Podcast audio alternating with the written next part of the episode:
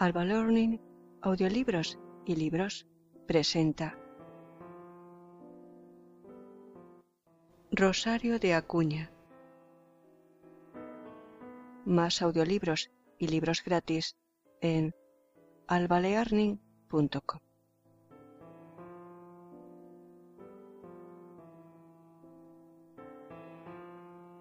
Rosario de Acuña. La casa de muñecas. Leído por Alba para albalearning.com. Sección 1.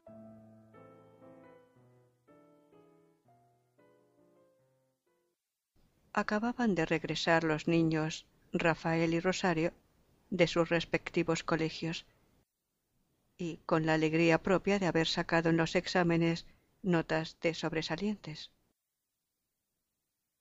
El niño tenía nueve años, la niña ocho. Sus almas gemelas en sentimientos y en inteligencia habían sufrido una lamentable desviación en los colegios a donde los habían llevado sus padres, que por sus muchos quehaceres no pudieron dedicarse exclusivamente a la educación de sus hijos. Pero la suerte había cambiado. Y, por lo tanto, dueños ya de todo su tiempo, resolvieron sacar a sus hijos del colegio y terminar su educación en casa. Y bajo su exclusiva dirección, porque hay que saber que los padres de Rafael y Rosario eran unas personas de mucho estudio, de muchos conocimientos y grandísima perspicacia para conocer lo más razonable y conveniente de todas las cosas. Había, pues, llegado el día en que los niños volvieron del colegio a la casa paterna, y puede calcularse la alegría de padres e hijos al encontrarse reunidos para siempre. Rosario era una niña viva, alegre, expansiva, cariñosa, llena de vigor y de salud, y amiga más bien de correr y saltar que de estarse sentada y quieta. Rafael era cariñoso y reflexivo, y menos alborotador que su hermana. Mas, por arte de los métodos y de los sistemas, Rosario se había vuelto una mujercita chiquitita, formal y seria, que siempre quería estar sentada y quieta. Y su hermano Rafael se había convertido en un pequeño Cid batallador, pendenciero, revoltoso y deseando siempre mandar y disponer como un tiranuelo.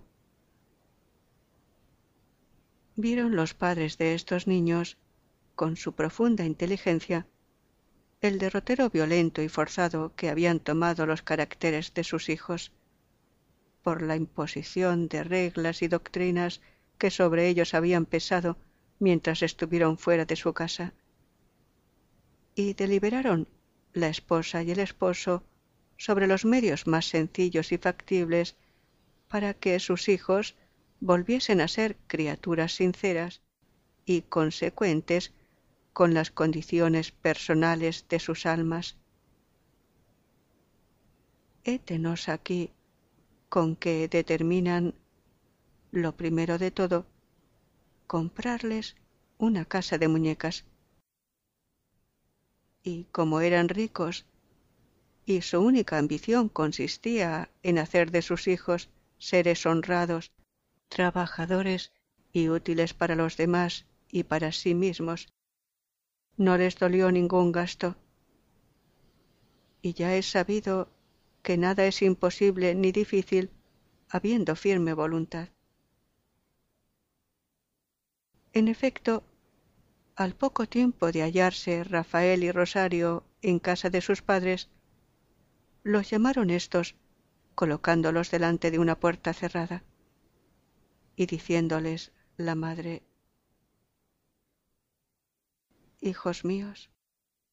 Detrás de esa puerta, en la sala principal de nuestra casa, hemos dispuesto vuestro padre y yo, ayudados de mecánicos y arquitectos, una magnífica casa de muñecas para regalárosla, por lo bien que habéis aprendido a leer, escribir, gramática, geografía, aritmética, historia de España, dibujo y música.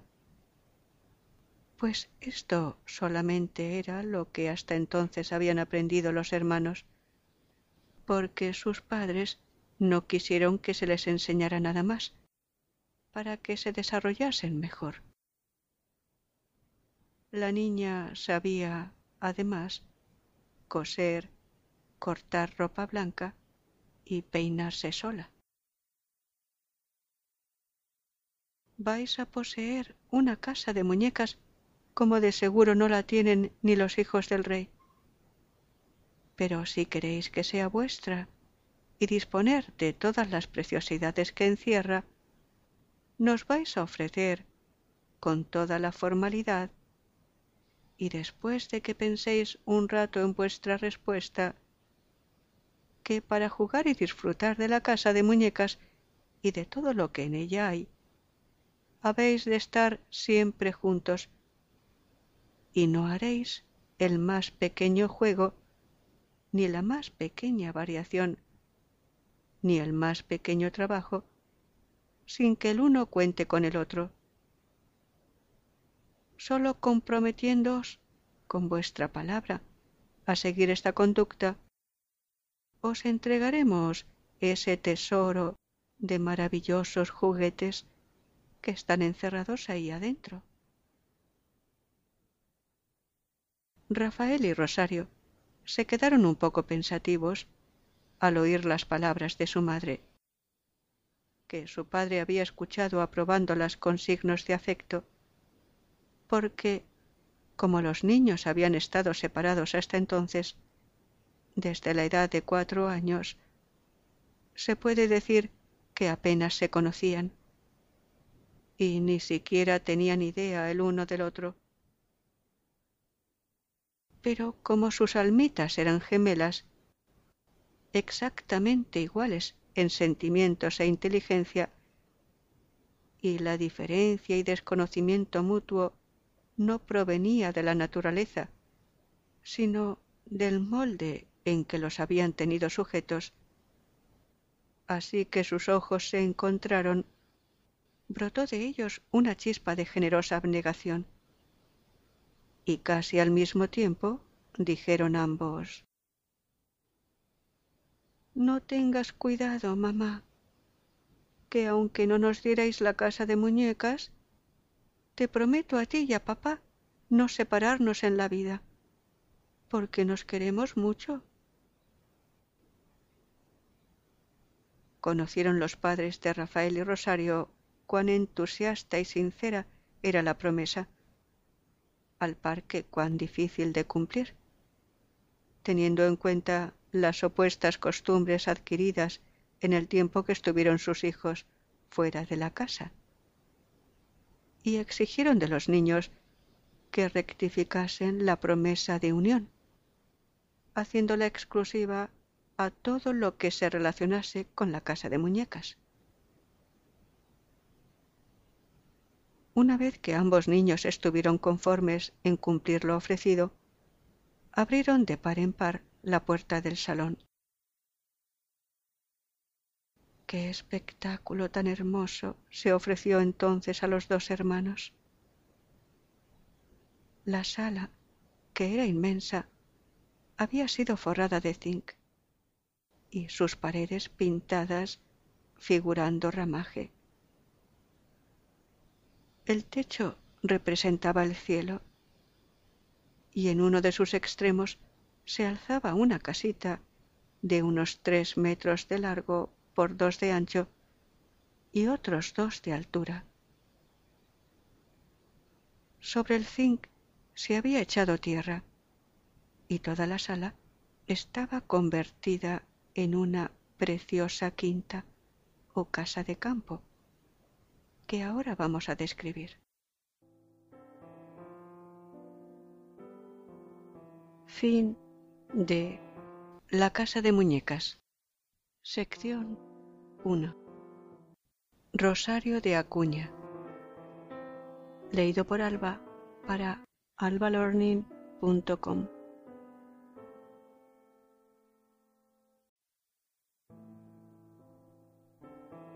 Alba Learning, audiolibros y libros presenta Rosario de Acuña. Más audiolibros y libros gratis en albalearning.com.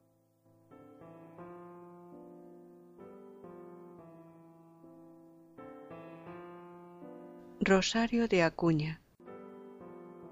La casa de muñecas. Leído por Alba para albalearning.com. Sección 2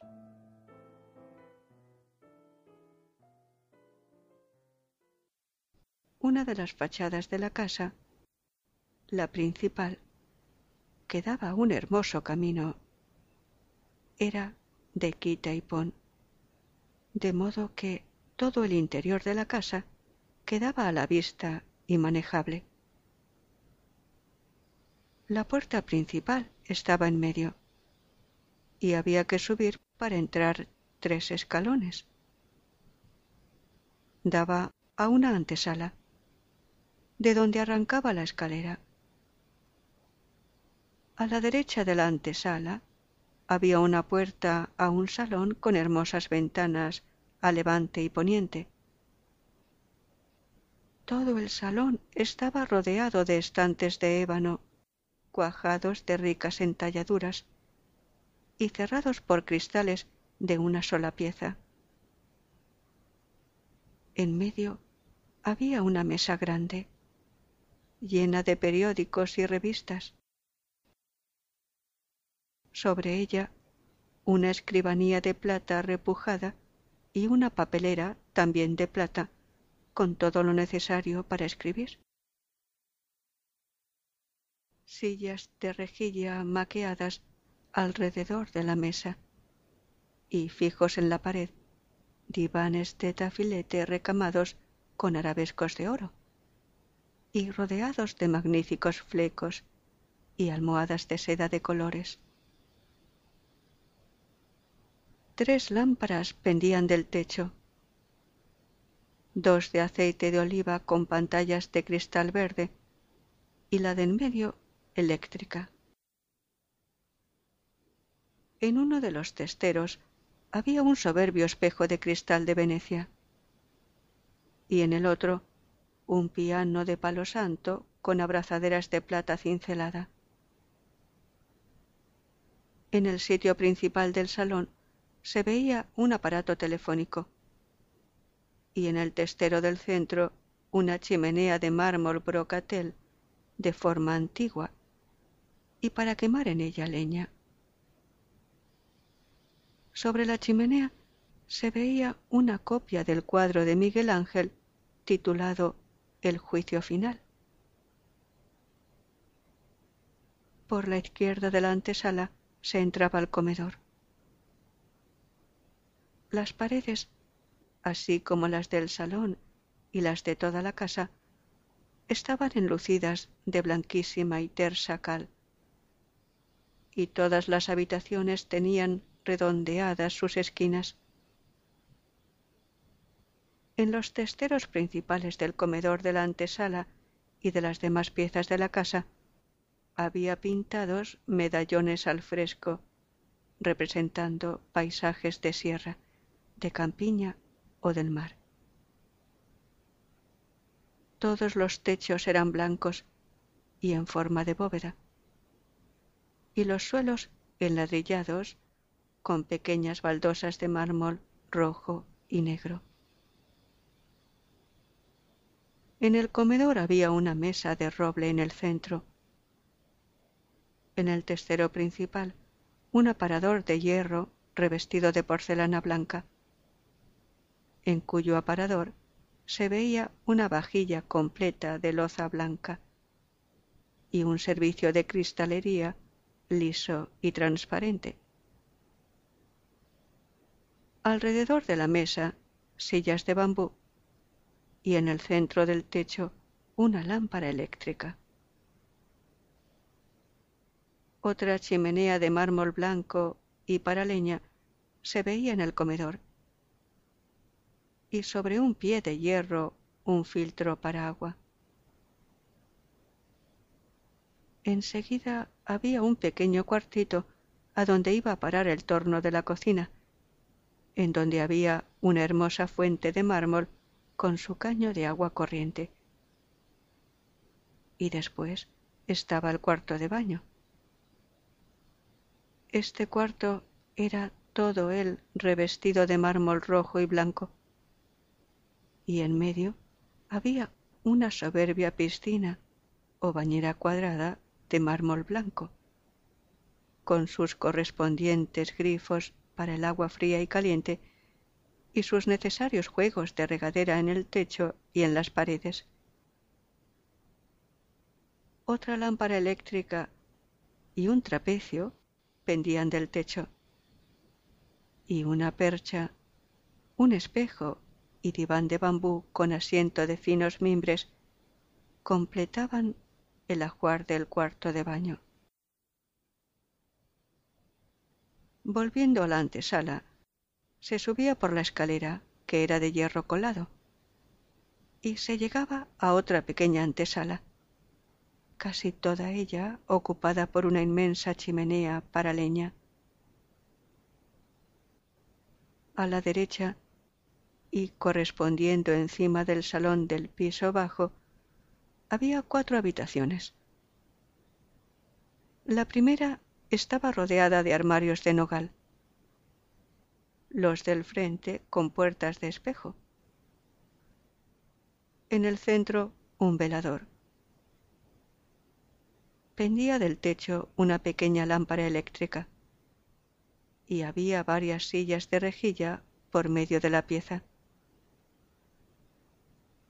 Las otras tres habitaciones eran tres cuartos alcobas exactamente iguales y con igual mobiliario los tres, que se componía de una cama de bronce con un solo colchón de lana de dobles bastas, de modo que resultaba bastante duro. Un lavabo de hierro blanco con dos jofainas grandes, una mayor que otra, de loza blanca y llave para verter el agua. Y encima de los lavabos, grifos de agua fría y caliente. Una mesita de noche de hierro blanco y sillas altas y bajas de bambú y lona los asientos completaban los muebles de las tres alcobas, que además tenían un espejo redondo sobre los lavabos y un tapiz de piel de oso delante de las camas. Todas las habitaciones tenían ventanas a levante y poniente, de modo que el sol, cuando terminaba de entrar por un lado, llegaba por el otro.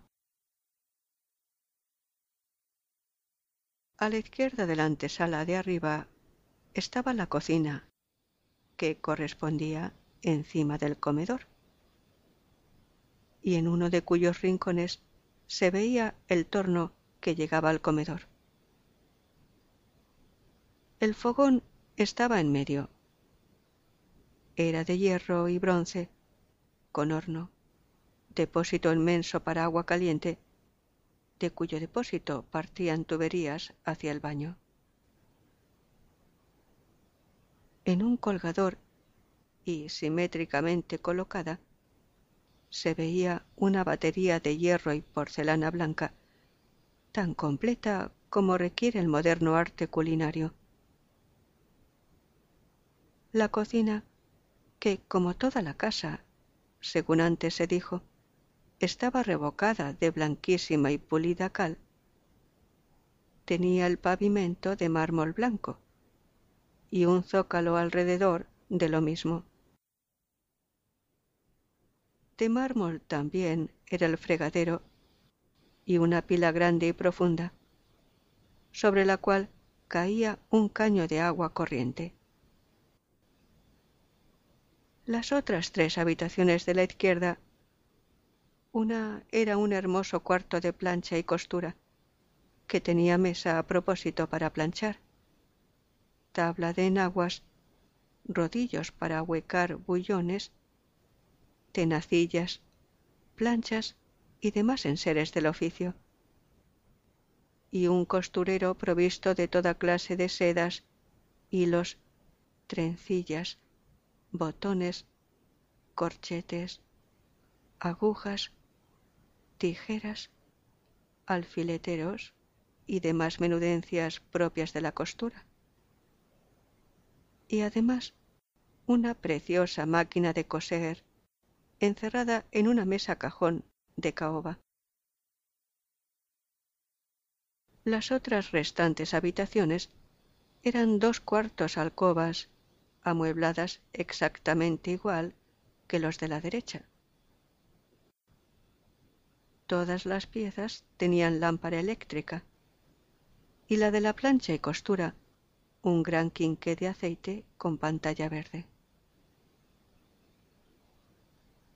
Desde la antesala de arriba partía una pequeña escalera que daba a un hermoso terrado con cubierta de hierro, sostenida por elegantes columnas y cerrado por cristales y persianas portátiles, de modo que, en el invierno, resultaba el tejado de la casa convertido en un magnífico paseo seco, abrigado y alegre, que no robaba terreno a la propiedad y en el verano, quitados los cristales y puestas las persianas, circulaba el aire por debajo de la cubierta, sirviendo para evitar el calor a la casa y haciendo frescas y saludables sus habitaciones.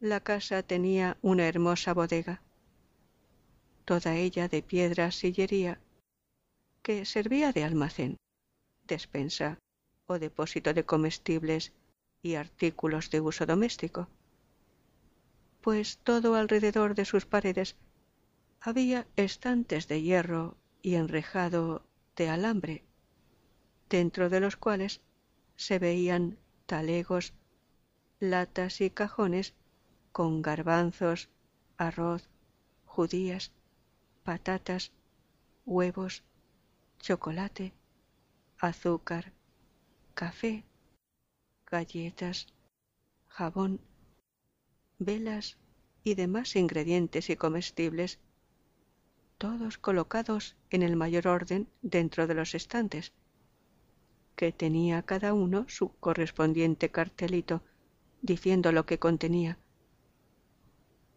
con lo cual se observaba que la casa estaba provista para todo el año. Del techo de la bodega pendía otra lámpara eléctrica y de ganchos de hierro, jamones, chorizos, hojas de tocino, vejigas de manteca, salchichón, bacalao, rastras de pimientos y tomates secos, ajos, cebollas y demás vituallas posibles de conservar en sitio fresco y seco. En un rincón había dos zafras, especie de tinajas de hoja de lata, llenas de aceite de oliva. En otro, un aparador de alambre lleno de botellas de vino, cerveza y licor de diferentes clases, todas puestas boca abajo. Y en otro, dos tinajas llenas, una de vino tinto y otra de vino blanco. La bodega tenía cuatro ventanas al nivel del suelo exterior a los cuatro puntos cardinales del viento norte, sur, este y oeste. La casa, por fuera, estaba estucada de blanco, y todas sus puertas y ventanas del exterior se cerraban con triples cierres de persianas, cristales y maderas pintadas al óleo de color de la caoba, y con sus picaportes, tiradores y cerraduras de bronce revestidos de cristal. Todas las ventanas tenían visillos de muselina blanca y lisa sobre los cristales. No habiendo en ninguna puerta ni ventana cortinajes ni colgaduras. Si se exceptúan dos cortinas de abrigo quitadas o corridas en el verano sobre las puertas de ambas antesalas y las colgaduras del salón de los estantes que tenía en sus puertas riquísimos tapices de brocado recamado de seda de colores y sobre las ventanas pabellones de batista de nipis maravillosamente bordados y guarnecidos unos con encajes de Bruselas y otros con encaje de punto de Inglaterra. Sobre la mesa del salón caía un tapete de cachemir tejido con oro y el cubre piano era de crespón de la India bordado en colores. En todas las habitaciones había campanillas eléctricas y las máquinas o acumuladores para producir la luz de las lámparas se encerraban en la bodega de otra pequeña casita que se alzaba al extremo del jardín que se extendía ante la casa principal. Esta tenía otra puerta que daba al jardín y antes de salir a él se veía un pequeño pasillo que conducía a un cuarto retrete completamente independiente de la casa, revestido de mármol y con un hermoso depósito de agua corriente, medio cubierto de hermosas plantas de reseda y heliótropo que se erguían en dos macetas fijas en las paredes. Fin de La casa de muñecas. Sección 2 Rosario de Acuña Leído por Alba para albalorning.com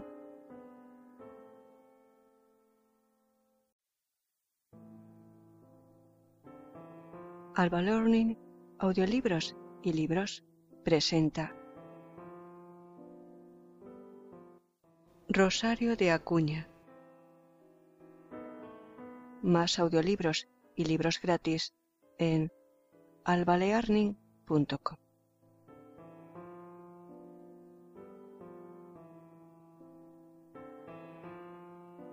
Rosario de Acuña. La casa de muñecas. Leído por Alba para albalearning.com Sección 3.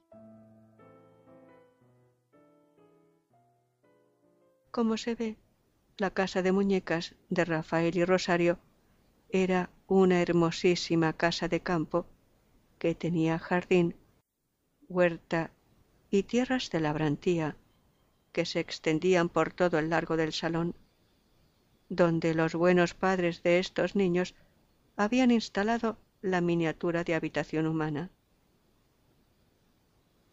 Para mayor ilusión, en una de las paredes de la sala se había pintado un fresco representando una ciudad vista desde lejos y rodeada toda ella de innumerables casas de campo, semejantes a la que habían regalado a sus hijos, la cual figuraba alzarse en un camino que conducía a la ciudad, por cuyo camino pasaba un hermoso tranvía de vapor. La fachada posterior, o sea, la que daba al otro lado del camino, tenía enfrente un jardín con fuente en el centro, y dentro de la fuente una infinidad de peces de colores. Después del jardín se alzaba otra casita más pequeña, de un solo piso, y detrás de esta casita se extendía un hermoso campo mitad huerto, mitad terreno de labor, donde se veían ensayos de cultivo de plantas de España y de otros países. En medio de los terrenos había una magnífica noria de hierro. La casita pequeña estaba dividida en dos compartimentos. Uno de ellos tenía tres habitaciones, que eran una cocina con todo lo necesario para el uso de una familia de campesinos acomodados, incluso horno. Un cuarto alcoba, cuyo mueblaje era exactamente igual al de los cuartos alcobas de la casa principal, y otra habitación con dos camas y unos armarios roperos, un espejo, un velador y sillas de hierro. La otra mitad de la casa tenía tres piezas o habitaciones y un cocherón o cubierto. En el cocherón se veían aperos de labor, todos modernos, incluso una prensa para uvas. Y además, un ligero carruaje de campo y las correspondientes guarniciones para dos caballos de silla y tiro.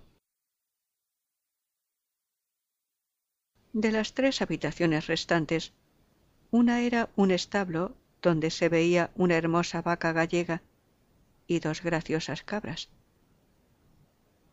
La segunda habitación era una cuadra con dos caballos castaños. Y la tercera, un gallinero y un palomar, que tenía diez gallinas y un gallo, una docena de palomas, media de patos y media de pavos.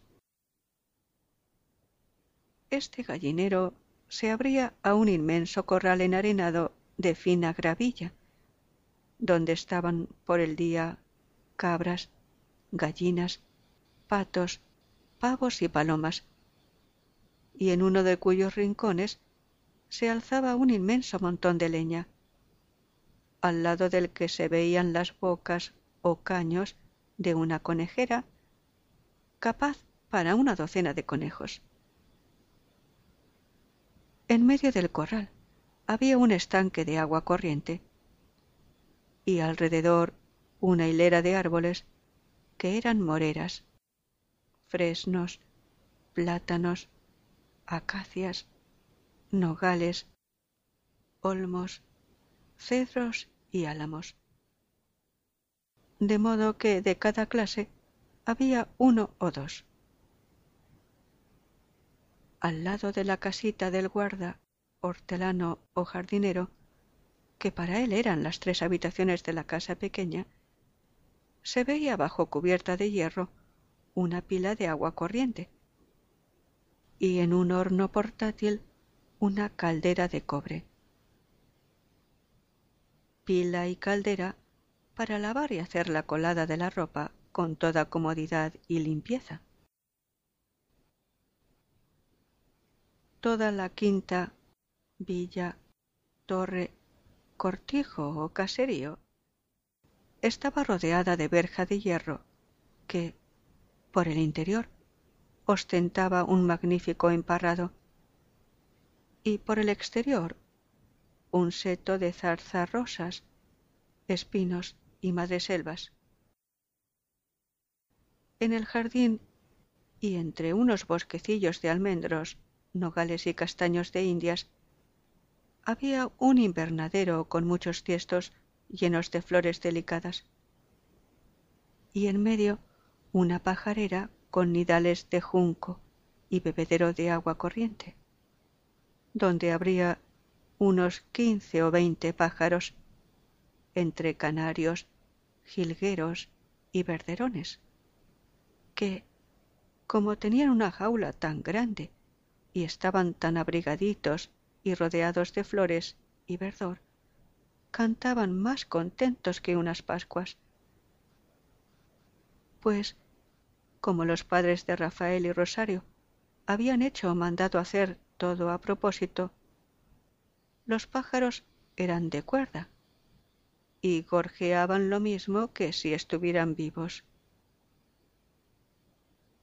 Por el jardín y entre los arietes de rosas, azucenas, lirios, geranios y dalias, se paseaba una hermosa pareja de faisanes y otra de pavos reales. Pueden considerar mis pequeños y amados lectores, por la descripción que precede, el alborozo que sentirían Rafael y Rosario al encontrarse dueños de aquella inmensidad de preciosos juguetes. No sabían qué hacerse, dando vueltas alrededor de la quinta. Tocaban este árbol, cogían aquella gallina, volteaban la noria y todo lo querían ver y palpar, chocándoles cada cosa nueva de las que había en la casa y en el campo.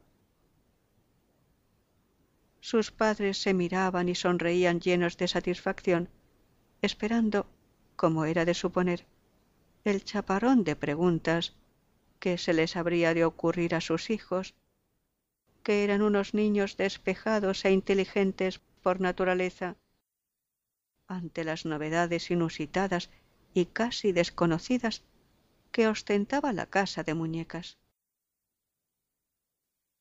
En efecto, las preguntas llegaron así que se calmó en los niños la primera alegría que les produjo el regalo. Fin de La casa de muñecas. Sección 3. Rosario de Acuña. Leído por Alba para albalorning.com.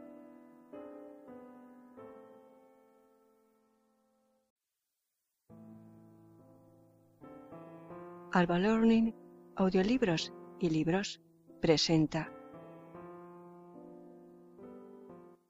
Rosario de Acuña. Más audiolibros y libros gratis en albalearning.com.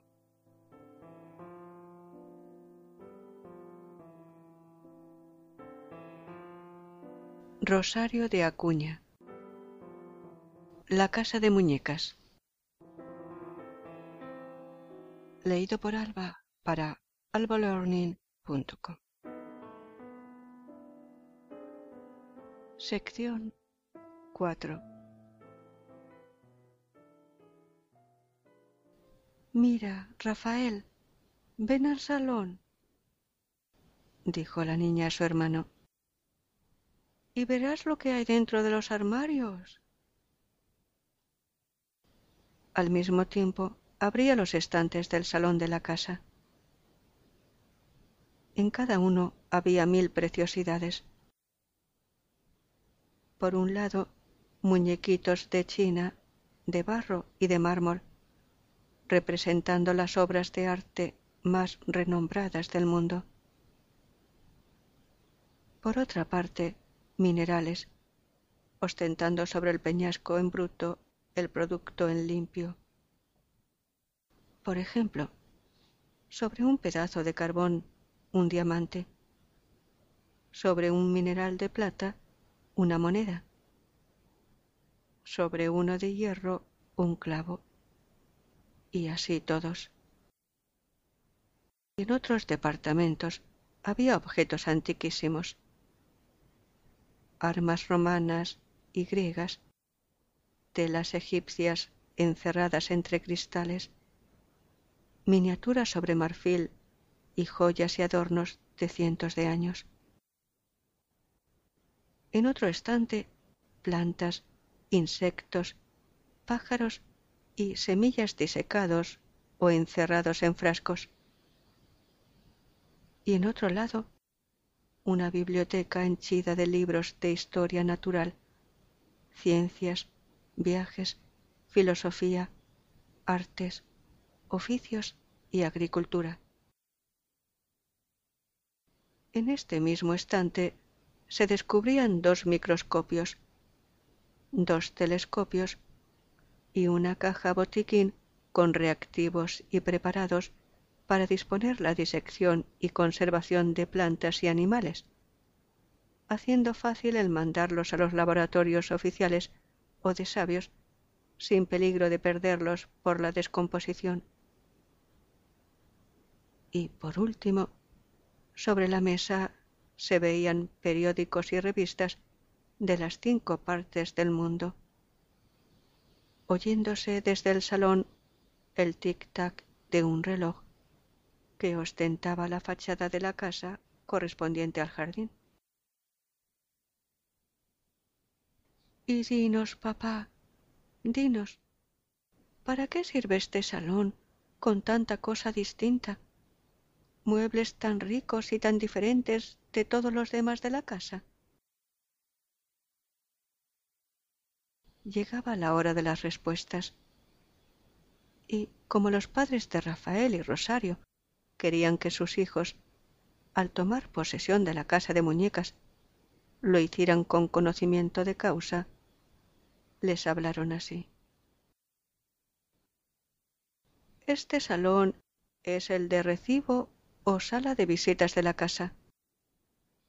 Como veis, es el único donde existe el lujo en el sentido de lo inútil y la comodidad en el sentido de lo sibarítico.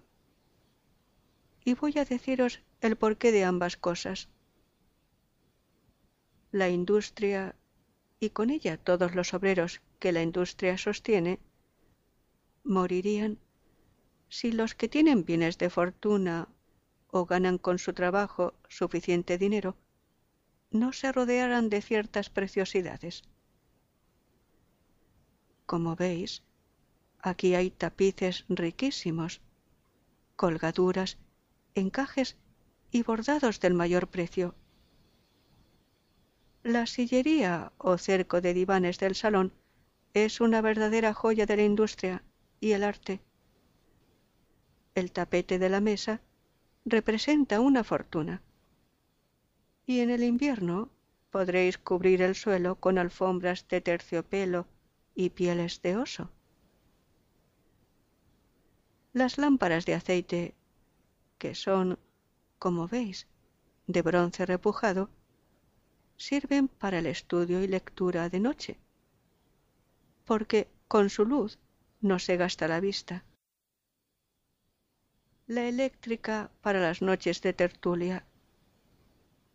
El piano para recreo en las veladas o distracción en las horas del descanso y el aparato telefónico para que se pueda comunicar con la ciudad y las demás casas de campo, que, como veis, rodean la vuestra, haciendo así del salón una especie de santuario de la amistad y del progreso, tan necesarios elementos para las inteligencias cultivadas.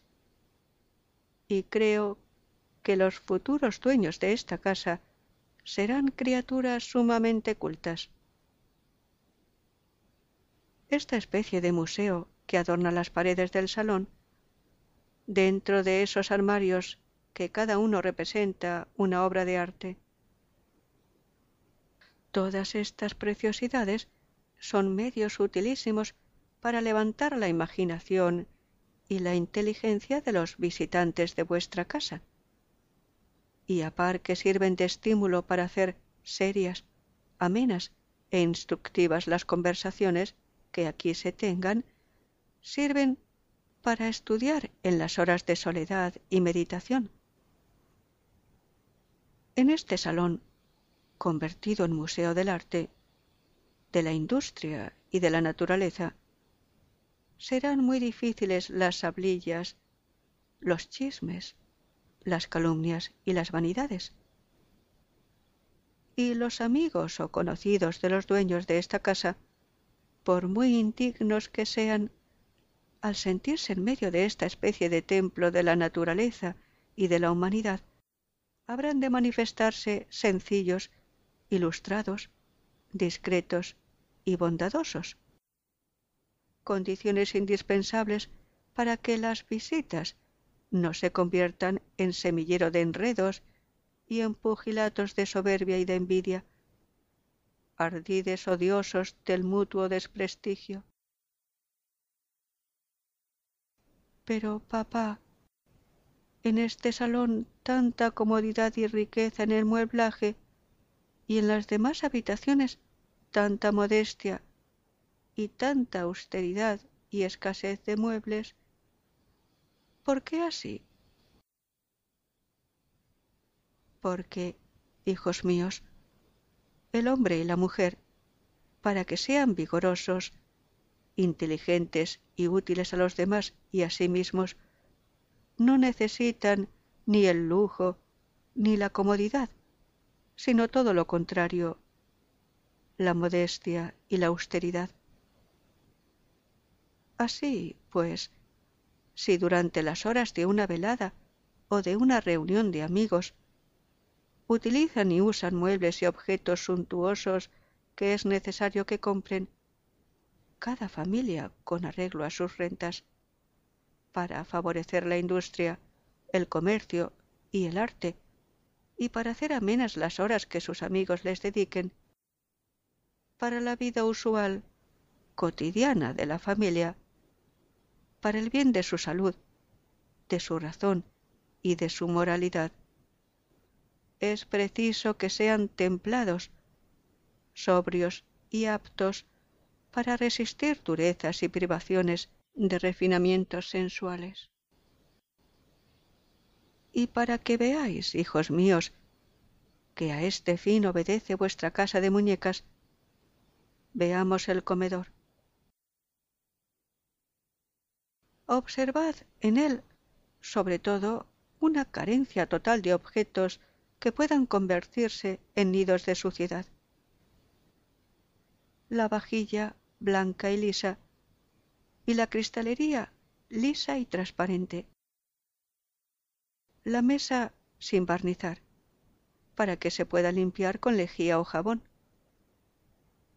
El aparador de hierro sin cajones ni escondrijos, donde tan fácilmente pueden meterse restos de fruta, de comida, de pan y demás cosas que tanto pueden inficionar la atmósfera, que debe ser purísima en el sitio destinado a ingerir los alimentos.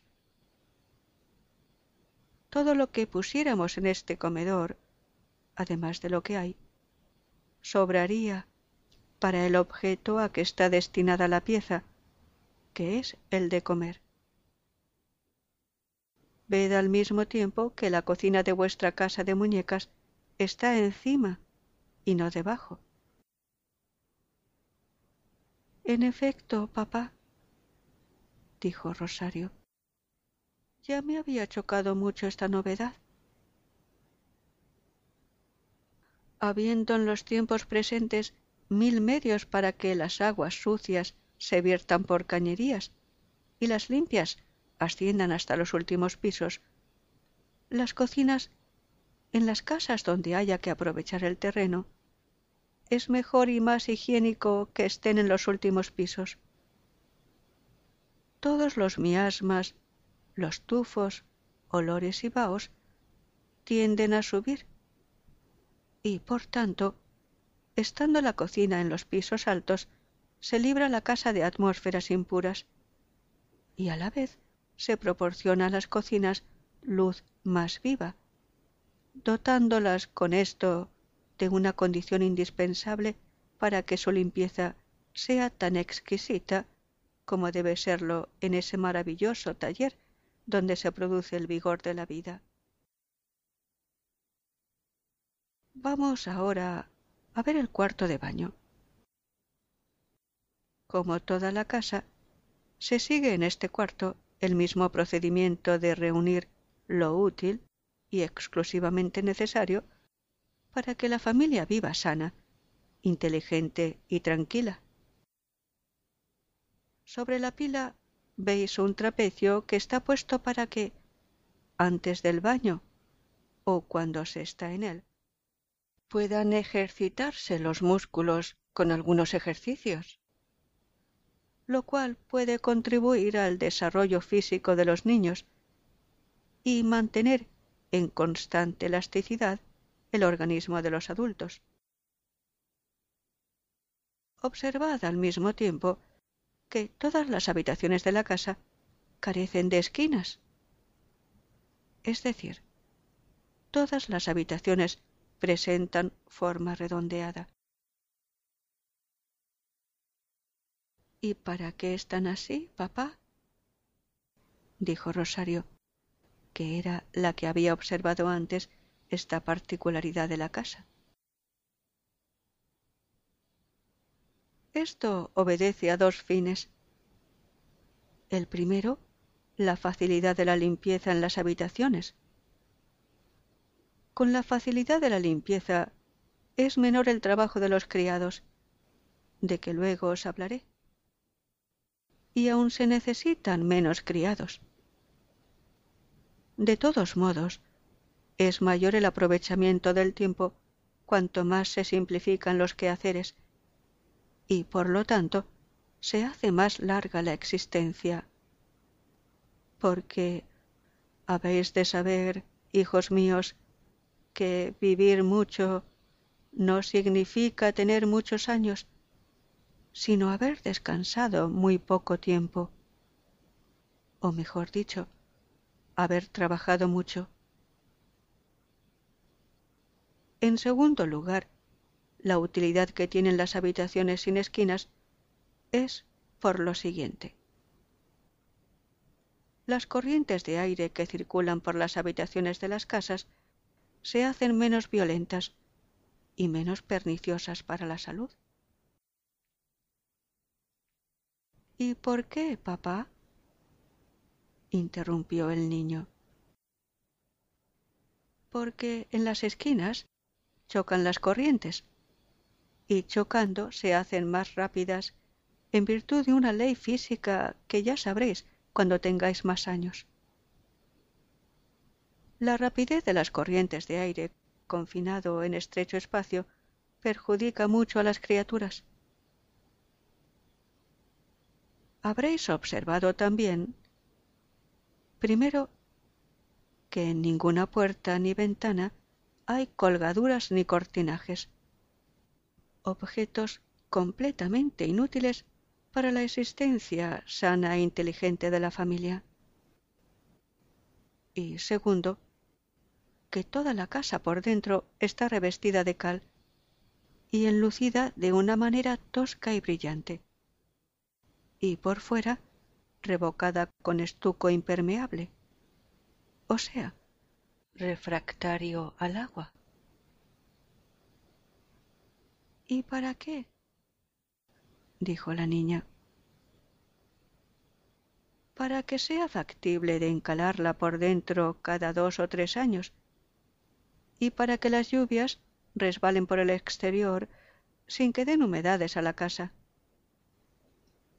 Se sabe, hijos míos, que las paredes de las habitaciones recogen, absorben y detienen todos los miasmas, olores, partículas y temperaturas que se desprenden del cuerpo de las criaturas y seres vivos. Y se sabe que la cal es un producto que tiene la propiedad o la condición de absorber todos estos miasmas, librando de impurezas el ambiente. Así pues, con las paredes encaladas, no hay que tener cuidado a que aniden en ellas restos que pudieran contaminar el aire. Esos medallones pintados al fresco y que tan bonitos paisajes nos ofrecen, no sólo adornan la pared rompiendo la monotonía de lo blanco, sino que son como un recuerdo vivo de las hermosuras del planeta sobre el cual habitamos. Y a la vez que animan las habitaciones con sus colores, sin peligro de transformarse en nidos de polvo, de insectos o de sombras, hablan a la imaginación el doble lenguaje de la naturaleza y del arte. Y dime, papá, estas puertas con tiradores, picaportes y rebordes cubiertos de cristal ¿Para qué están así? para que ofrezcan mayor garantía de limpieza. El cristal es un cuerpo muy duro y terso, y difícilmente se le pega nada, bastando pasarle una esponja húmeda y después un paño para que esté limpio. De este modo se evita que las puertas y ventanas ostenten esas manchas o estrías roñosas que acusan el paso de las manos que las cierran y las abren. Y ya que de ventanas hablamos, ved todas las de vuestra casa al levante y al poniente, con el objeto de que el sol no deje nunca de bañar las habitaciones, porque, sabedlo para siempre, el sol es la mitad de la vida del hombre así como la otra mitad es el aire. Veamos el piso superior y observad de camino la escalera, de hierro colado, para que ofrezca dos resultados, duración y limpieza. Ved al mismo tiempo el enlosado de la casa de pequeñas baldosas de mármol rojas y negras, unidas entre sí y por debajo con un cemento especial que hace casi invisibles las junturas. Estos suelos, sobre no dar de sí ninguna partícula de polvo y limpiarse con suma facilidad, tienen la ventaja de su color oscuro. ¿Y qué ventaja es la del color? la de que no refleje la deslumbradora blancura de las paredes. La luz, para no herir violentamente a los ojos, ha de venir de arriba. Estos suelos oscuros amortiguan el resplandor y devuelven una semioscuridad que neutraliza los efectos de la radiosa luz que observáis en toda la casa. Así veis que las habitaciones, a pesar de su blancura, son alegres, pero no obligan a guiñar los ojos. Por la misma razón, las puertas están pintadas de oscuro. Veamos esta antesala con su magnífica chimenea. Que, por cierto, interrumpió Rafael, no me explico ¿Por qué es para leña, así como todas las demás de la casa. Pues yo te lo voy a explicar, contestó su madre.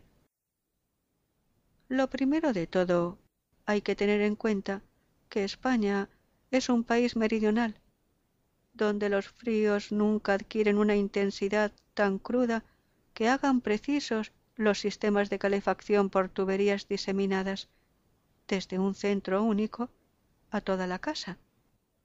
Único sistema verdaderamente digno de la civilización moderna. Pues los demás, estufas o calentadores de coque, gas, etc., no son más que un semillero de gases metílicos que envenenan, con mayor o menor lentitud, a la familia bajo el poco racional pretexto de la economía. Y, en segundo lugar, hay que no olvidarse que el calor de las habitaciones, para que éstas sean únicamente abrigadas y no comprometedoras de la salud, no deben pasar de diez grados más que la temperatura ambiente externa, para lo cual en España basta con una chimenea de leña. Y como no las hay más en el salón, el comedor y la antesala de arriba. Hijo mío, siguió diciendo el padre, porque sólo en estas piezas se necesitan. En el salón para pasar la velada o el tiempo del estudio o de la tertulia convenientemente abrigados. Lo mismo en el comedor durante el tiempo de las comidas, y en la antesala de arriba, para que, repartiéndose el calor por igual hacia la izquierda y la derecha, llegue a las alcobas sin llevarles más que el preciso para hacerlas sanas y no asfixiantes. Ve de estas alcobas, o mejor dicho, cuartos dormitorios, todos con sus dos ventanas de triples cierres, persianas, cristales y maderas. En ellos no hay otra cosa que lo necesario para dormir. Las camas de bronce, en vez de colchón de muelles, verdadero tormento si es duro y verdadero consumidor de vigores si es blando, tienen una tela metálica y encima de ella un solo colchón de lana hecho con dobles bastas, de modo que ofrezca cierta dureza, porque la cama, para ser verdadero sitio de reposo del cuerpo y verdadero reparador de vigores y energías, ha de ser dura y tersa. Este colchón de lana se puede sustituir en el verano por uno de cerda vegetal, con funda de piel curtida, colchón que reúne las ventajas de ser más fresco y más limpio. Los lavabos de las alcobas, abundantes de agua, que es lo principal para lavarse, no tienen, como veis, ni botes, ni cacharros de ningún género. Dos cepillos, uno de dientes y otro de uñas, una pastilla de jabón superior, un frasco de agua de colonia y dos grandes esponjas correspondientes a cada una de las jofainas basta para el aseo de un cuerpo sano, limpio y trabajador. ¿Y las ropas de cama y mesa?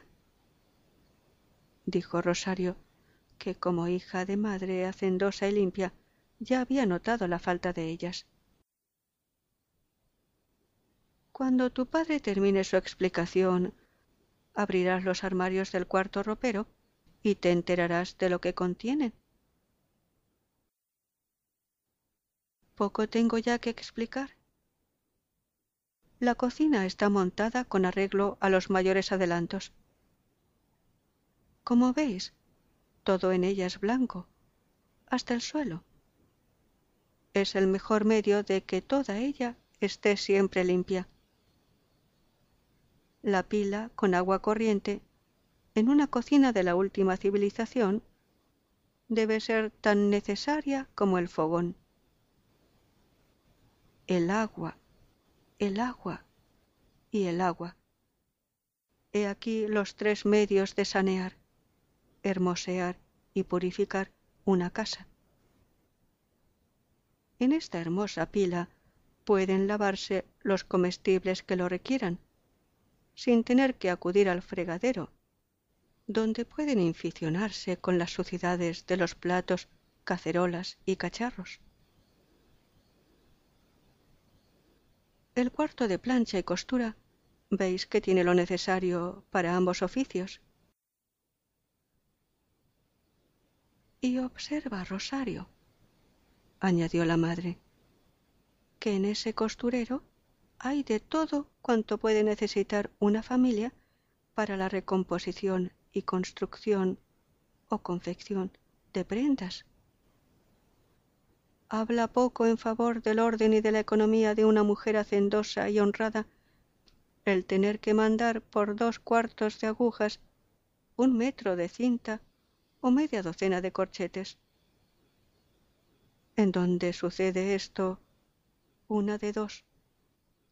O los vicios masculinos quitan dinero a las necesidades de la familia, o las mujeres de la casa son unas descuidadas y manirrotas. De ambos modos resulta un desmerecimiento para la familia humana que debe ser el santuario, el compendio, la condensación de las grandes y las pequeñas perfecciones.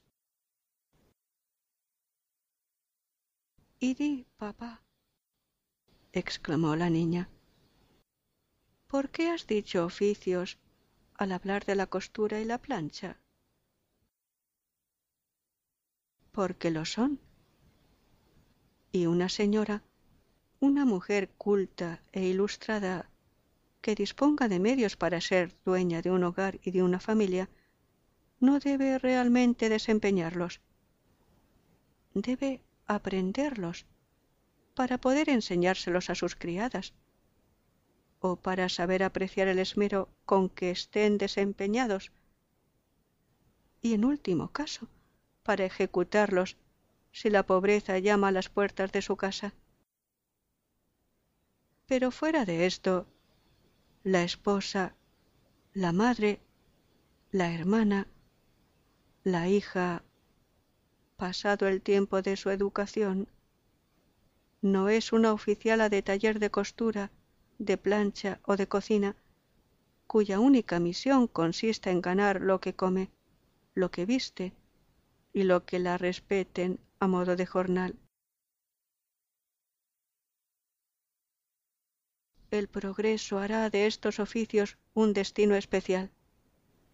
Y la mujer del porvenir radiosa mitad humana que encontrará en los mundos de la ciencia y del arte con representación propia, no será necesario, para que la respeten y la estimen los suyos, que planche, que cosa, ni que friegue.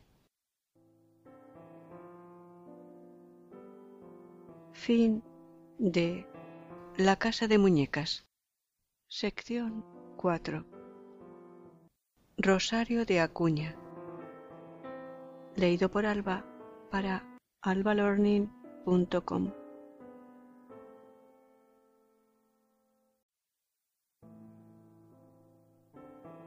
Alba Learning, audiolibros y libros presenta Rosario de Acuña. Más audiolibros y libros gratis en albalearning.com.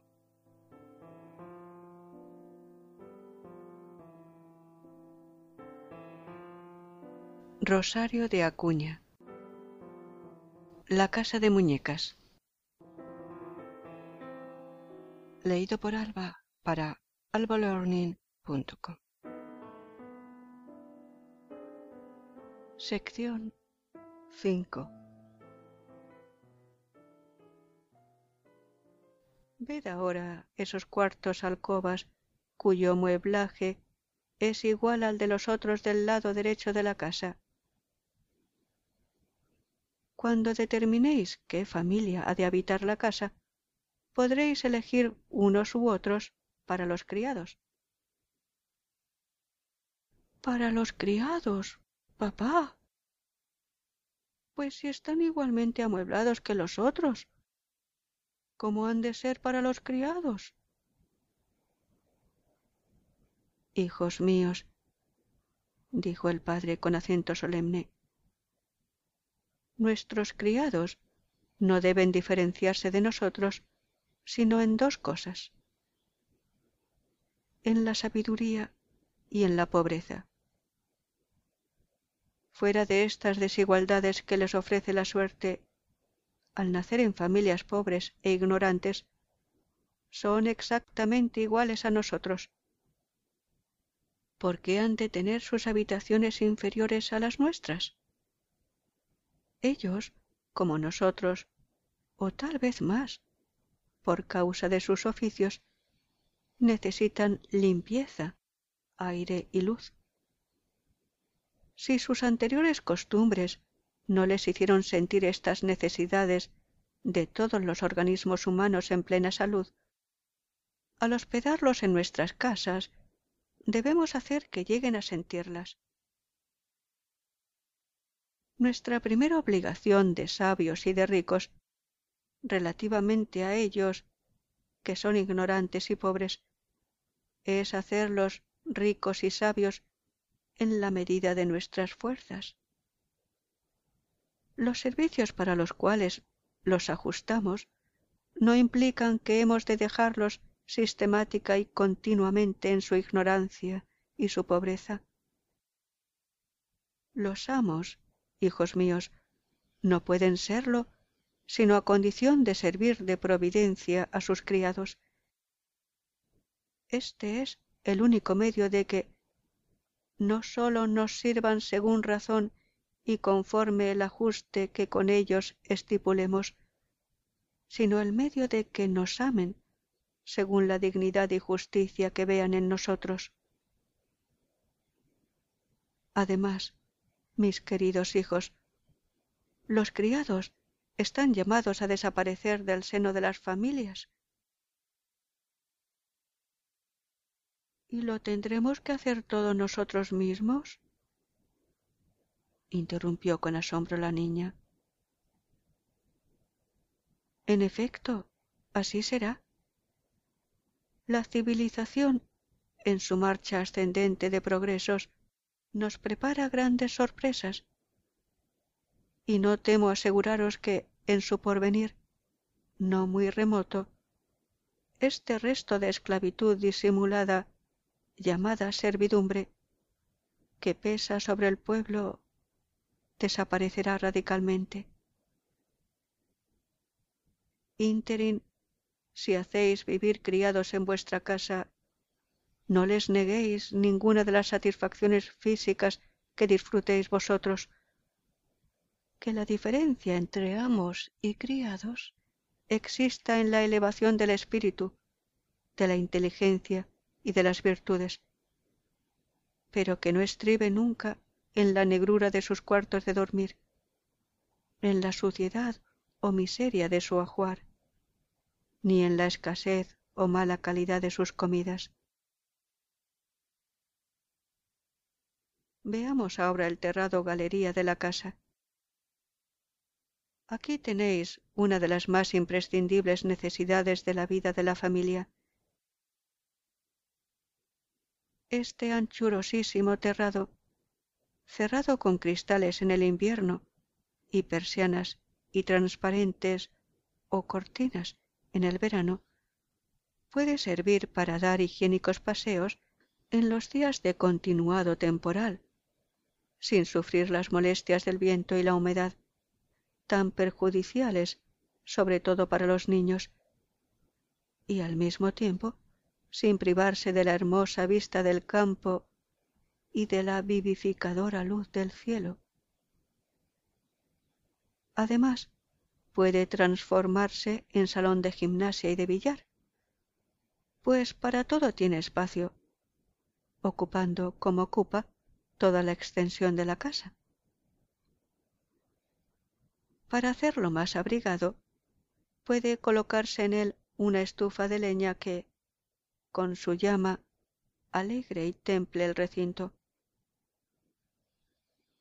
En el verano, con sus persianas y cortinas, dejará pasar el aire y no el sol, estableciéndose con la corriente de la escalera una especie de manga de ventilación que tendrá frescos y henchidos de oxígeno los pisos de la casa.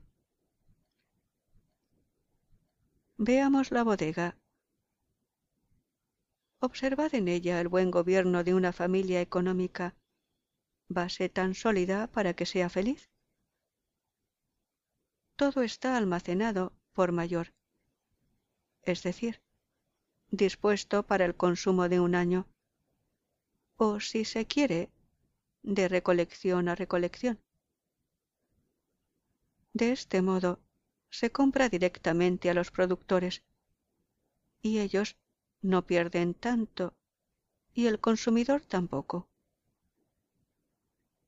El comercio, hijos míos, que es una de las palancas más potentes de la civilización, habrá de limitarse, con el tiempo, a los objetos y artículos que pudiéramos decir de segunda necesidad con respecto a los productos de primera necesidad, comestibles y ropas de uso interior. Se llegará al ideal de la cooperativa, es decir, se tomarán los artículos de las mismas manos del productor para repartirlos por iguales dividendos entre los consumidores. Solo así podrá ofrecer la subsistencia de las familias seguridades de sanidad y de economía.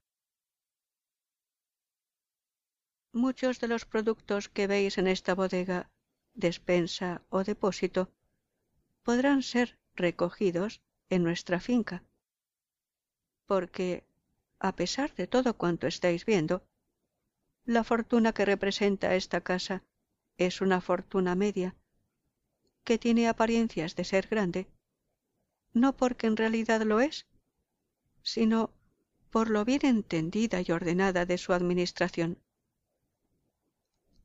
Para que comprendáis bien esto, vamos a las dependencias de la casa.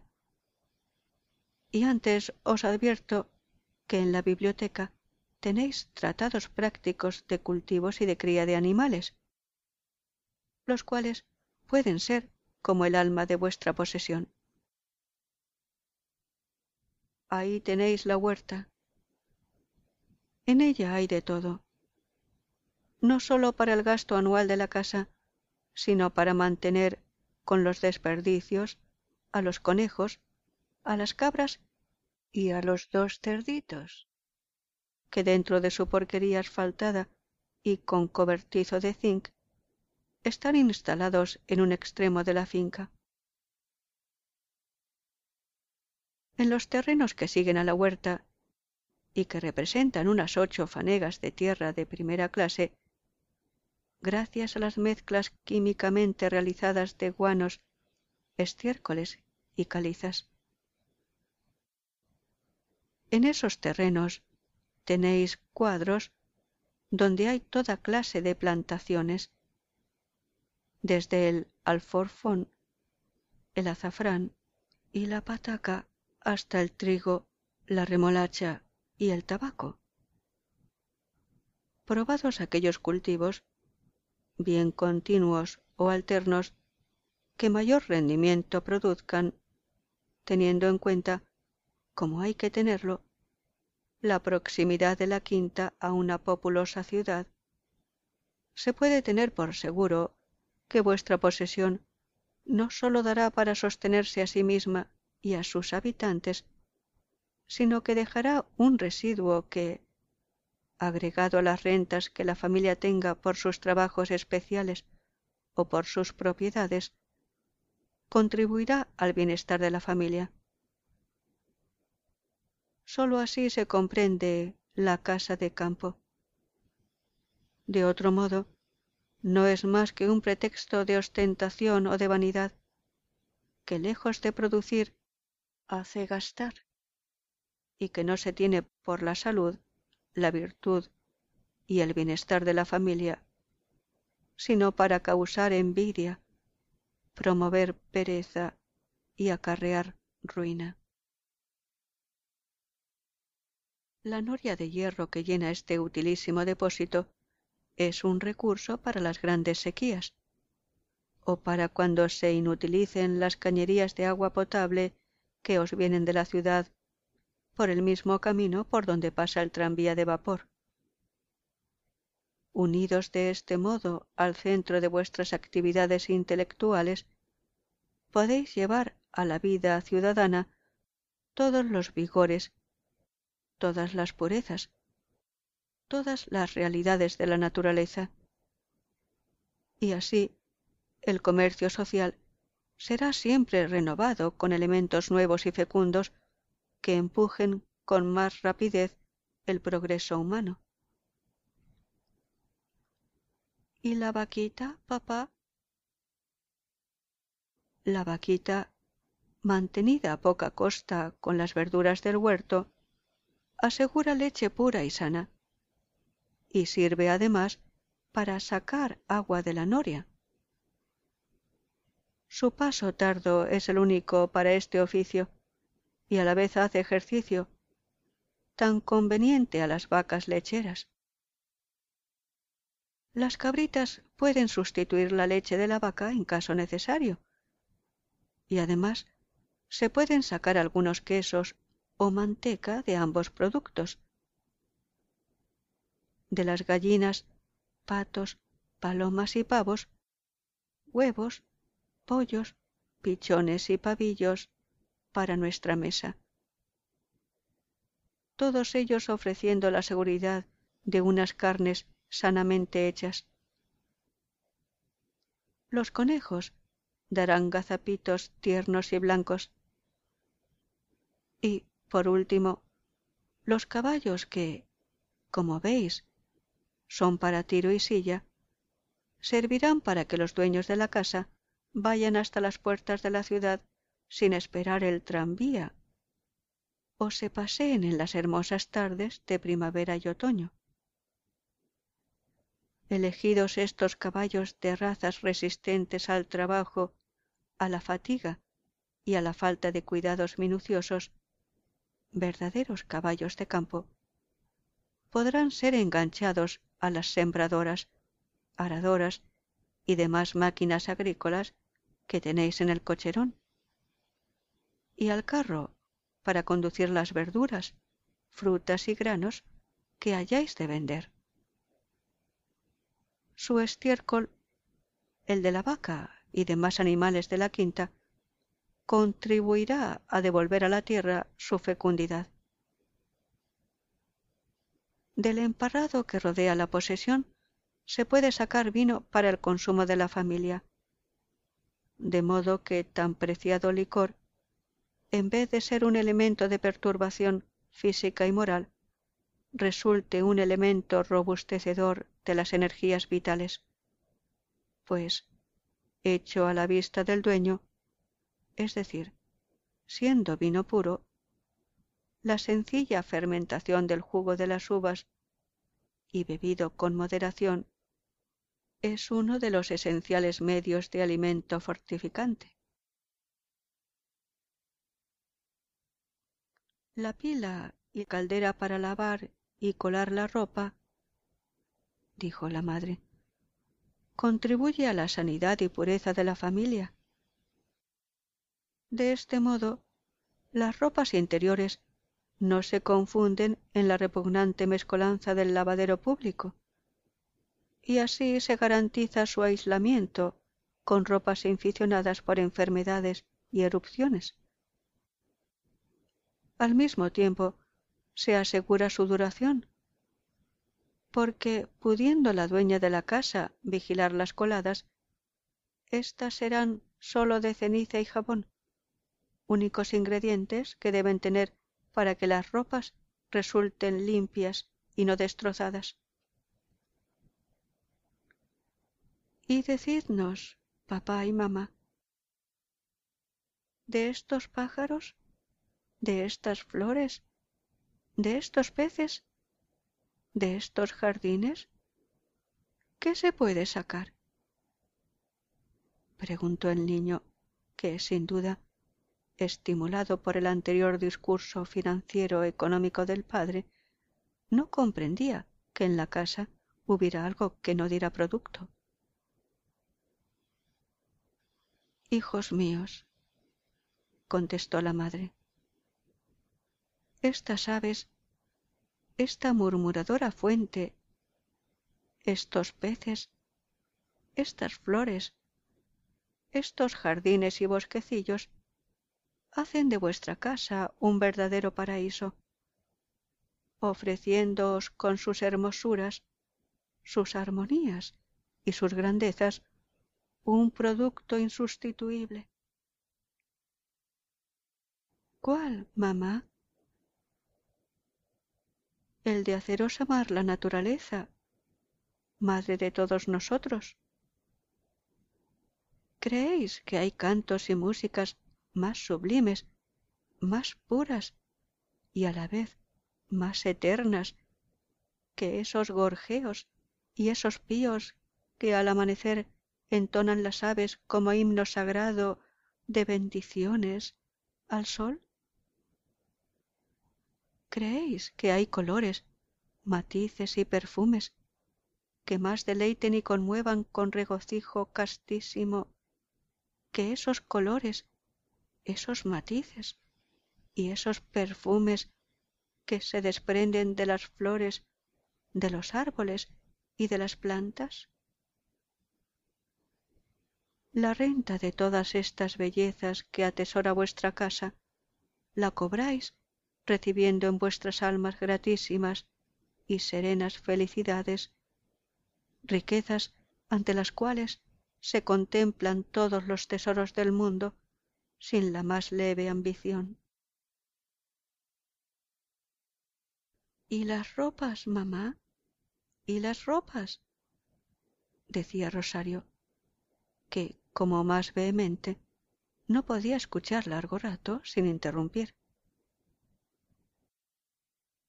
Helas aquí dijo su madre abriendo los armarios del cuarto ropero que era la cuarta habitación a la derecha del piso alto.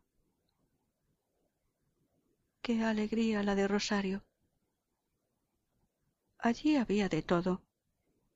Sabanitas toallas servilletas manteles paños y delantales. Todo pequeñito y proporcionado al mueblaje de la casa. En otro armario se veían camisas chambras calzoncillos peinadores enaguas medias calcetines y pañuelos en diferentes tablas. Según eran de mujer o de hombre las ropas expresadas. Todo estaba primorosamente cosido pero sin una puntilla ni un adorno ni un pliegue pero mamá exclamó la niña por qué toda la ropa está tan lisa no valía más que hubiera menos y estuviese adornada así era la de los ajuares que yo he visto. No hija no. Es mejor que haya mucha y ésta sea lisa. Esto es más limpio más prudente y más sano. Los bordados encajes adornos y rizados en la ropa blanca no sirven para nada. Todo lo contrario. Recogen y guardan entre sus pliegues tejidos y rebordes los sudores y suciedades de los cuerpos. Dificultan el lavado y el planchado. Duran menos y obligan a un recosido continuo haciendo gastar tiempo inútilmente. Estas ropas como veis de telas riquísimas lisas y sólidamente cosidas aseguran una gran duración y una pulcritud exquisita.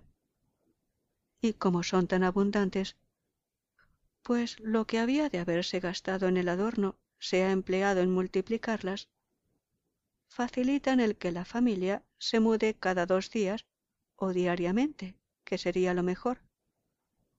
Ofreciendo con esto salud economía y hermosura para la vista porque la verdadera hermosura consiste más en la limpieza que en el adorno.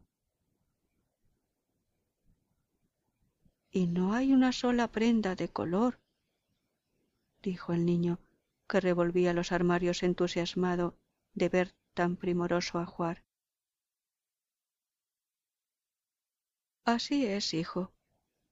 Toda la ropa blanca debe ser blanca. Todo otro color que se le dé es impropio de su uso inmediato a la carne humana. Lo blanco es lo que únicamente rechaza sin subterfugios la suciedad y la cuestión de la salud para las criaturas racionales creedme que tiene su más sólido fundamento en la limpieza.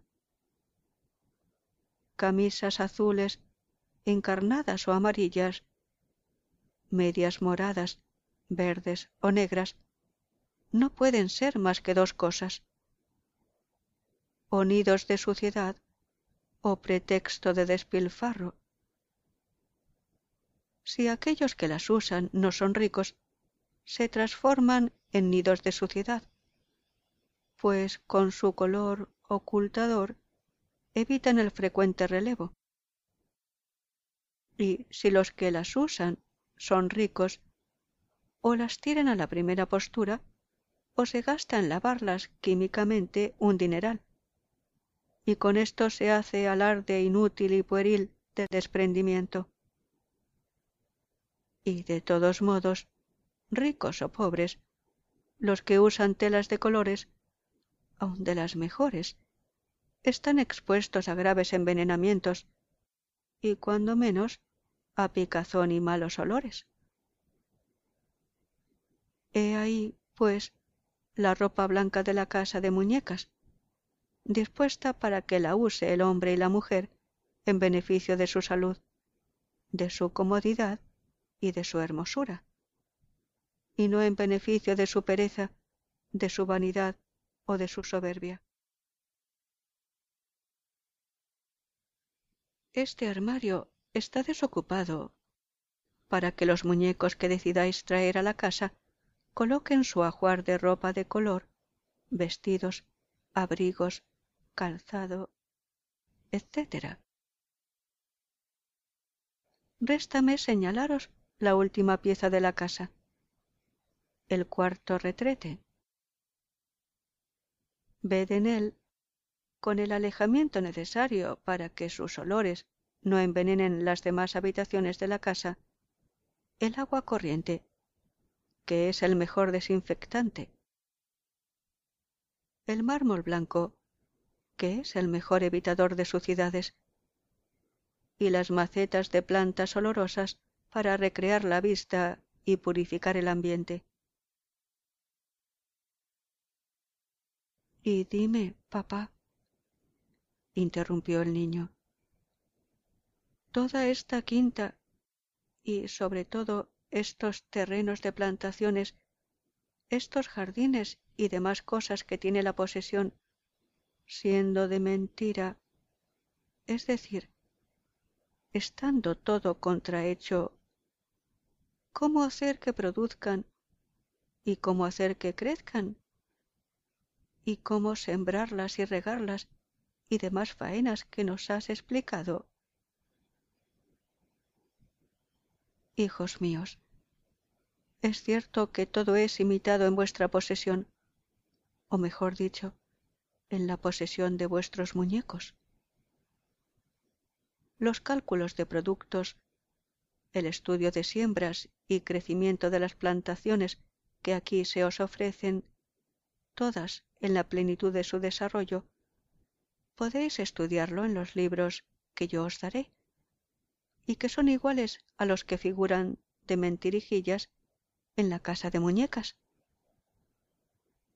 El manejo del agua, que es una de las cosas que más os entretendrán en vuestros juegos, podéis hacerlo porque todo se haya dispuesto para evitar corrupción y humedad. Y además, se renovará la tierra de vuestra finca cuantas veces sea preciso. En cuanto a la dificultad que encuentras en poderos figurar que toda vuestra posesión es real o de verdad, no creo que la tengáis. Los sables de hoja de lata, los caballos de cartón, los soldados de plomo que teníais antes, ¿No se os figuraban de verdad? Vuestra imaginación infantil, hijos míos, descendiente purísima del cielo, tiene una fuerza creadora inconcebible. No hace mucho tiempo tuve la dicha de conocer a dos hermosos niños de un amigo. Mientras hablaba con sus padres, observé en los niños que tendrían de cinco a siete años respectivamente, el siguiente manejo. Cogieron dos sillas de rejilla y atándole unos cordones, se los sujetaron a la cintura.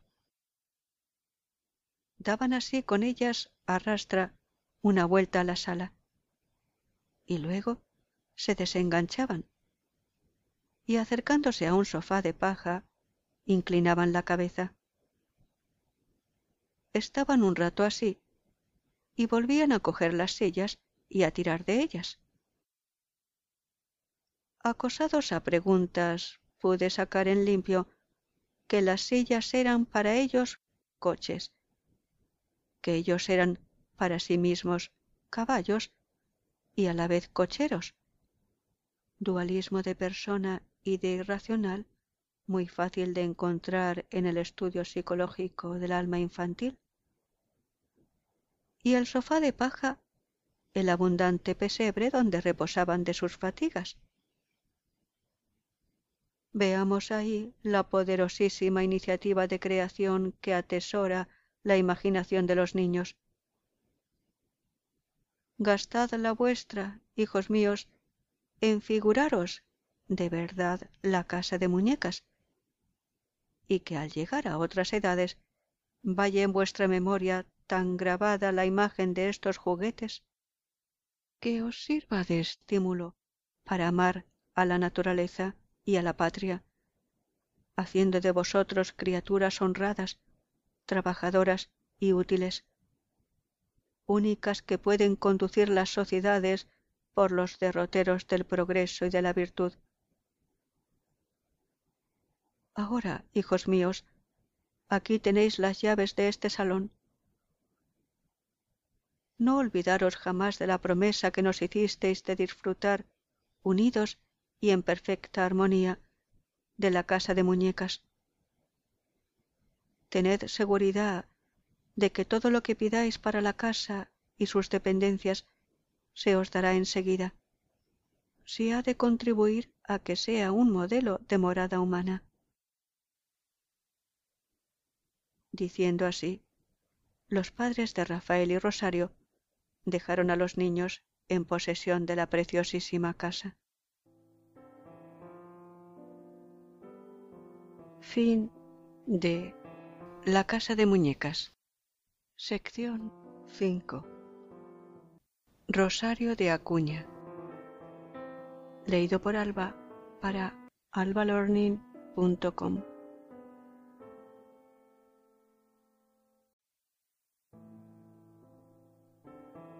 Alba Learning, audiolibros y libros presenta Rosario de Acuña. Más audiolibros y libros gratis en albalearning.com.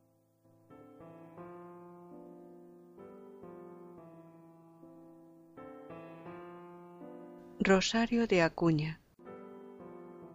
La casa de muñecas. Leído por Alba para albalearning.com. Sección 6 Pues, Señor, que era tal la alegría que tenían ambos hermanos que no sabían qué hacerse. Lo primero que se le ocurrió al niño fue coger un caballo de la cuadra caballo que tenía pelo y todo como los de verdad, y cuerda para que anduviese. Cogió el caballo y las guarniciones y el coche y se puso a enganchar la bestia al carruaje. Su hermana, que estaba cerrando los armarios roperos, sacó la cabecita, vio al niño y se plantó de un salto a su lado. Ea ya estás aquí de más dijo rafael. Las mujeres a la cocina. De esto no entiendes tú.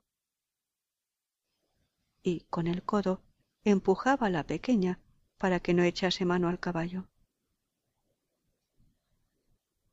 Hizo la niña un mohín diciendo ¿Y cumples así lo ofrecido a papá y mamá? ¿Y qué es lo ofrecido? ¿No te acuerdas que dijimos que estaríamos siempre juntos y reunidos para jugar y disfrutar de la casa de muñecas? Pues yo quiero enganchar el caballo como tú. Pero mujer, ¿no ves que esto no es cosa de niñas? Pues o te ayudo yo o llamo a papá.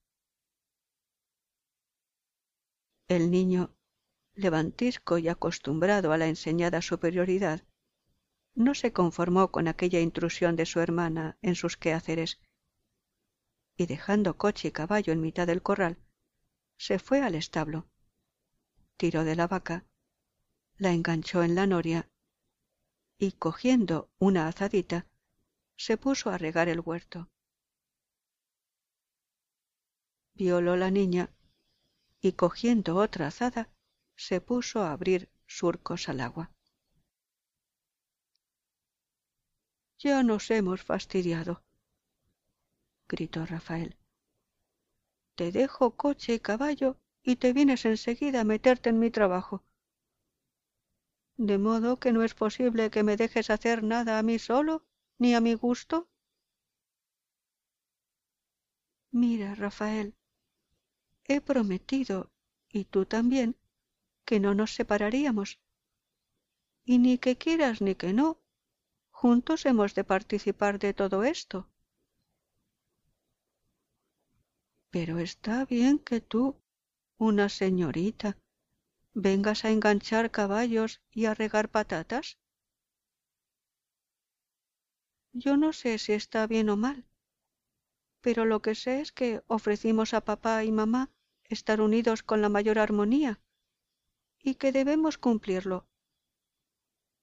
Tú lo único que deseas es separarme de ti para hacer tu sola voluntad sin enseñarme a nada de lo que tú sabes. Pero quieres que yo me ponga a espumar el puchero mientras tú siegas alfalfa? Lo que yo quiero es que no nos separemos para nada, o que nos separemos por deliberación tuya y mía. Pues yo te digo que no me vas a poner la ley. Pues yo te digo que haré lo mismo que hagas tú. Se sentó Rafael en una esquina de la sala refunfuñando.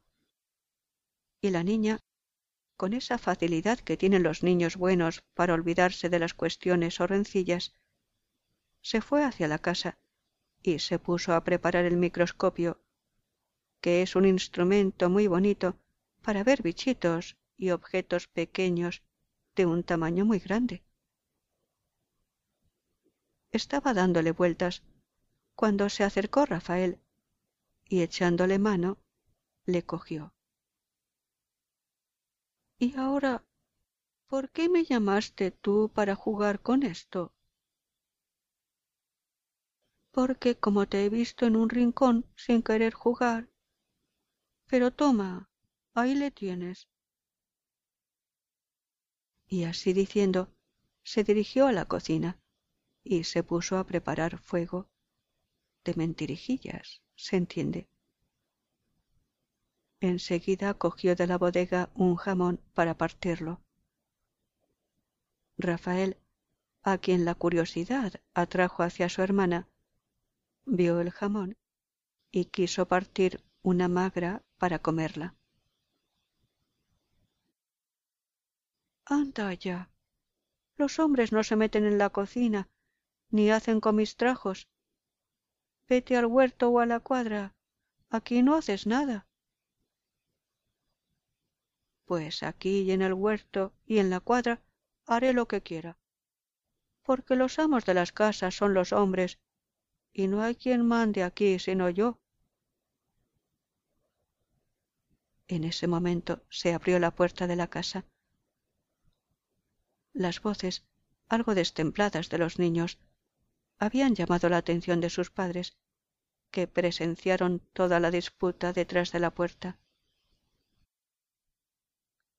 Hijos míos, les dijo su bondadoso padre, el amo de esta casa de muñecas y de todo lo que contiene, soy yo, que os la entregué para que juntos, unidos y en perfecta armonía, la disfrutaseis jugando y enseñándoos por medio de todo lo que encierra a ser trabajadores y virtuosos, única felicidad positiva de la vida.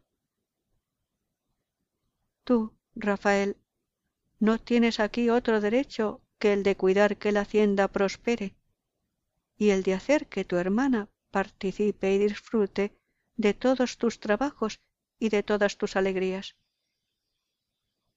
Y tú, Rosario, ¿no puedes oponerte a que tu hermano participe y disfrute de tus quehaceres y entretenimientos? Lo que nos ofrecisteis es menester cumplirlo al pie de la letra. Si no, os quedaréis sin casa de muñecas. Juntos y unidos habéis de cultivar la tierra y cuidar de la familia. Tenedlo entendido de una vez para siempre. Comprendieron los dos hermanos, que eran niños inteligentes y perspicaces, la razón de la reprimenda. Y desde entonces fue un portento verlos jugar con la casa de muñecas. Rafael, dice la niña desde el terrado de la casa. ¿Has metido ya las cabritas en el establo? Sí, le dice su hermano. ¿Y tú estudiaste ya el modo de matar los pulgones de las habas? Ya lo tengo aprendido, y luego te lo diré. Mira, que no se te olvide quitar el caldero de la colada de encima del fuego. Que tampoco se te olvide a ti, Rosario, sacar un poco de harina de maíz para los caballos. Ya la sacaré cuando termine de recoser esta sábana. La unión se realizó, al fin, entre aquellos dos hermanos. El carácter de Rafael volvió a su cauce natural. Prudente, sereno y robusto, adquirió esa tranquila bondad de los fuertes, esa reposada ternura que distingue a los valerosos. Nada le ofendía, nada le denigraba respecto a las menudencias de la vida, porque la íntima conciencia de su superioridad le hacía ser indulgente con todas las criaturas. El amor propio de sus virtudes, tan contrario al amor propio de los vicios, le hacía generoso, leal y valiente. El carácter de Rosario volvió también a ser natural.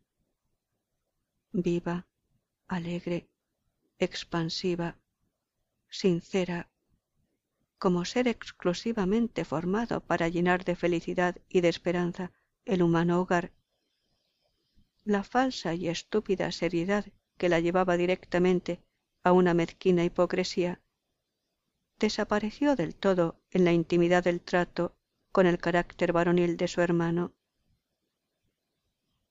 Sus cantos, sus risas, la pura y casta habilidad con que desempeñaba todos los quehaceres de la casa y del campo, habían hecho resaltar la hermosura vigorosa de su cuerpo, desarrollado con plenitud de gracias por el ejercicio y el movimiento. Aquellos dos hermanos, exacta imagen de la pareja humana, fueron dichosos durante su vida entera. Ligados desde su infancia a la naturaleza a la que llegaron a comprender, respetar y amar en todas y en cada una de sus leyes y de sus aspectos, sufrieron las vicisitudes de la vida con una grandeza de alma y una serenidad de conciencia que jamás les hizo maldecir de su suerte. Y cuando llegaron a viejecitos, aún solían decir a sus nietos, Hijos queridos, Toda la felicidad de nuestra existencia se la debemos a la casa de muñecas. Fin de La casa de muñecas. Rosario de Acuña. Leído por Alba para albalearning.com.